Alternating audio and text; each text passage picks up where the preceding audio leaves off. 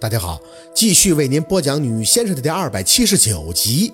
一使劲儿，陆佩眼睛垂着，氤氲着湿气。我要上不来气儿了，陆儿，我想跟你在一起，我爱你，可我不知道该怎么办了。身体被他的力道直接带进了怀里，温热的掌心轻轻地摩挲着后背。再说一遍，宝四吸着鼻子，靠着他的胸口，蒙蒙圈圈的。我不知道怎么办了。上一句，他声音里满是控制，肩膀哭得轻颤。我我爱你。他手臂开始用力，靠着他的心口，宝四顷刻间就听到他胸膛里加快的心率以及嘴里发出的笑音。他居然在笑，都这样了，他还会笑？知不知道宝四是做了什么决定过来的呀？四宝，头顶被人轻轻的一吻，我也爱你。声音好轻好轻，一出口就像是融化在了心底。宝四伸出胳膊圈住他的腰，大鼻涕和眼泪一起朝着他的胸口去蹭。你你爱我也不行啊，我们要怎么办呀？我害怕你和你家里人闹得天翻地覆，我也怕，我也怕我家里鸡飞狗跳。陆佩轻笑的声音伴着宝四一抽一抽的哭声响起，手臂还在渐渐的发力。你说你早这样多好，我喜欢的就是那个在神翁前跪着的，说要祝神明好好学习，恭喜发财的四宝啊！不知道他笑什么，宝四真的要崩溃了。这个时候还有什么好笑的？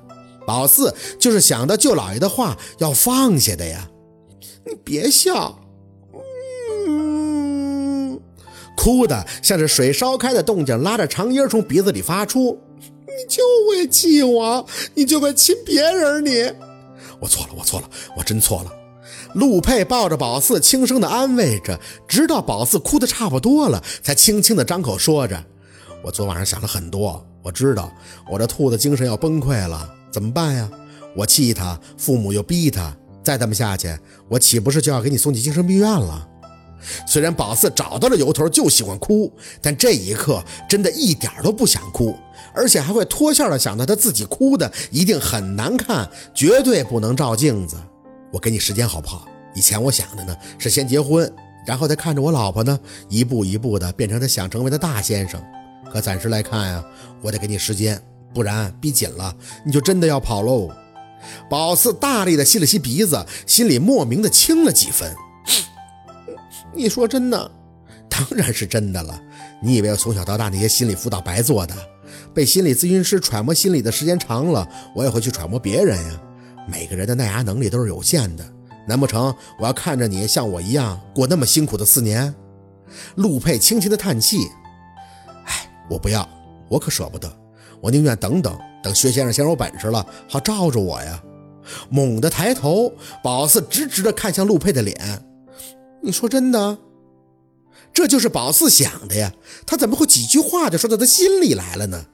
宝四最怕的是陆佩的极端，他死不放手，逼他结婚，那真的就走投无路了。可是怎么就突然？这就是柳暗花明吗？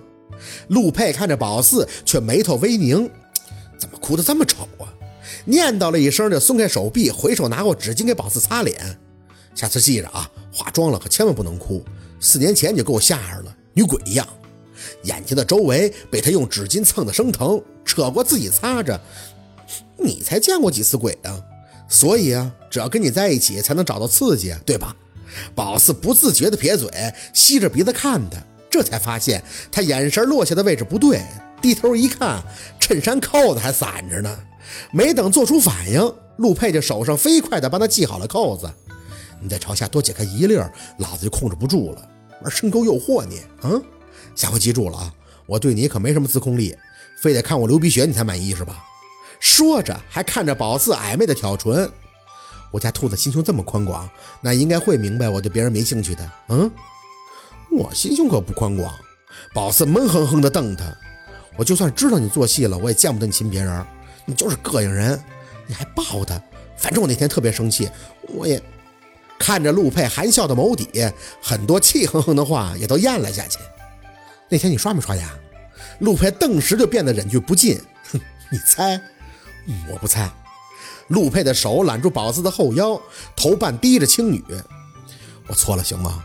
那个做戏的分寸，我其实是想好怎么拿捏的，只是一看到你就没办法冷静。这样，你怎么罚我都行，只要你消气，你说什么我都答应，行不行？”一颗本被折磨满是褶皱的心，忽的就被这突如其来的暖流烫得服服帖帖。上一秒还感觉自己站在悬崖边上，想要纵身一跃。可是谁会想到，接纳的却是个温暖的怀抱。宝四垂下眼，绷着身体站在那儿。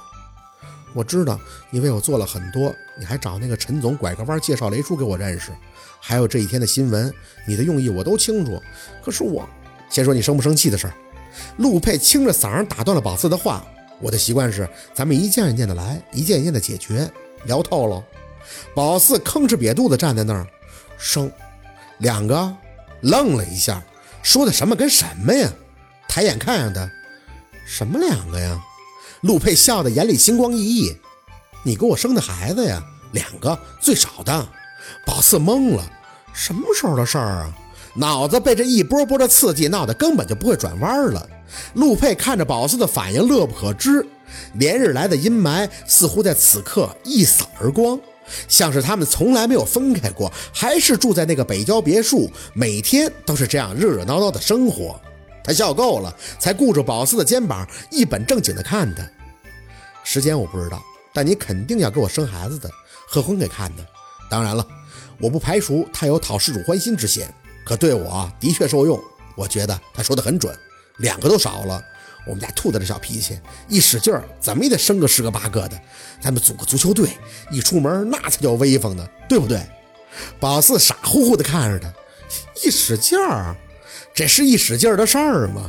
陆佩却说得很认真，对宝四偶尔的在他面前反应迟钝的模样，也是一副习以为常的样子。这个贺坤啊，还说你是个什么狐媚的托生，专门来迷惑我的。这点我觉得他错了，你应该是小兔子呀。或者是属性狐狸的小兔子，我那个贺坤还真是看命格的一把好手，连宝四是狐狸转世的都能看出来。宝四想改天必须找他再给好好看看，好信儿的开始打听。那贺坤没再说别的了。陆佩的语气一顿，贺坤的成功之处就在于他从来不说事主不爱听的话，至于我不喜欢听的，他自然就不会多说了。那那真是两个呀。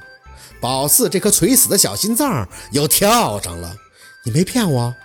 陆佩俯身凑到耳旁，小声的道：“足球队还可以分两队打篮球，多出来的做替补。”脸迅速的涨红。那那我不成了。好啊，你故意的。陆佩仔细的看着宝四，终于收回了自己玩笑的模样。是不是心情好点了？拉着宝四的手坐在沙发上，兔子。咱们好好的成不成？好，今天的故事就到这里，感谢您的收听。喜欢听白，好故事更加精彩，我们明天见。